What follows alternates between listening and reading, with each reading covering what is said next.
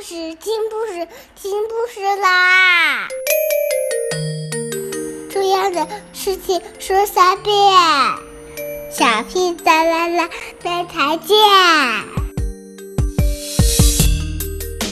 快来听故事吧！Hello everyone, today we'll continue to read Paddington, Chapter Three. Paddington turns detective.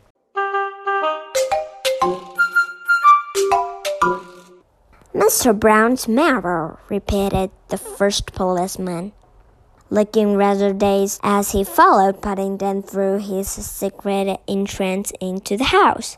That's right, said Paddington. Now he's got my marmalade sandwiches. I took a big parcel of them inside with me in case I got hungry while I was waiting. Of course, said the second policeman, trying to humor Paddington. Marmalade sandwiches. He tapped his forehead as he looked at his colleague. And where is the burglar now? Eating your sandwiches? I expect so, said Paddington. I shut him in the room and I put a piece of wood under the door so that he could get out.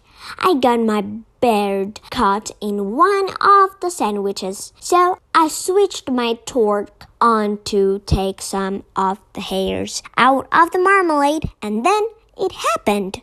What happened? Charles the policeman. They were finding it rather difficult to keep up with Paddington's description of the course of events. I saw someone flashing a light outside in the window, explained Paddington, as patiently as it could. Then I heard footsteps, footsteps coming up the stairs, so I lay in wait.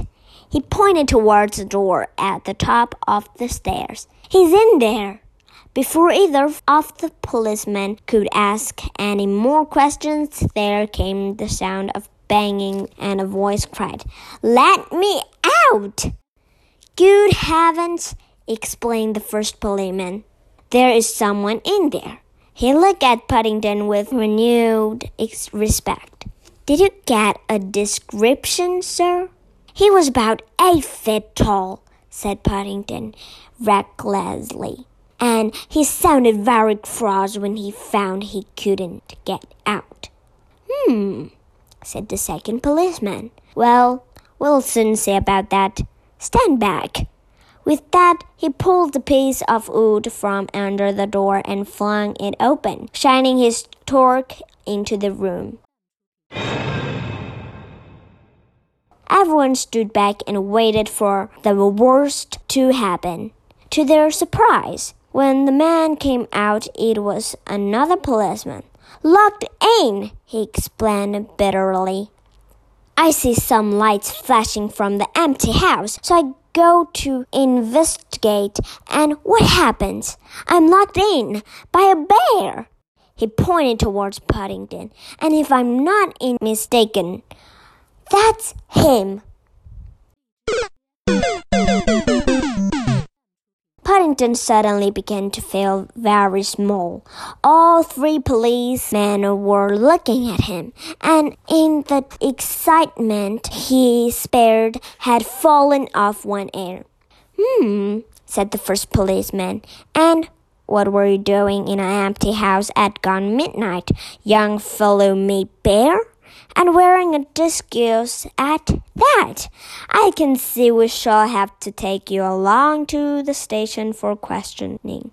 it's a bit difficult to explain, said Paddington sadly. I'm afraid it's going to take rather a long time. You see, it's all to do with Mr. Brown's mirror, the one he was going to enter for the vegetable show. The policeman warns the only ones for found it all rather hard to understand. Mr. Brown was still asking questions long after Paddington had been returned from the police station to the family's safekeeping. I still don't see how my losing a mirror has got anything to do with Paddington being arrested, he said for the hundredth time. But Paddington wasn't arrested, Henry, said Mrs. Brown. He was only detained for questioning anyway. He was only trying to get your mirror back for you. You ought to be grateful, to be very grateful. She sighed. She would have to tell her husband the truth sooner or later. She'd hardly told Paddington. I'm afraid it's all my fault, really, she said. You see, I cut your mirror by mistake. You did? exclaimed Mr. Brown. You cut my prize mirror? Well, I didn't realize it was your prize one, said Mrs. Brown. And you know how fond you are of stuffed marrow. We had it for dinner last night.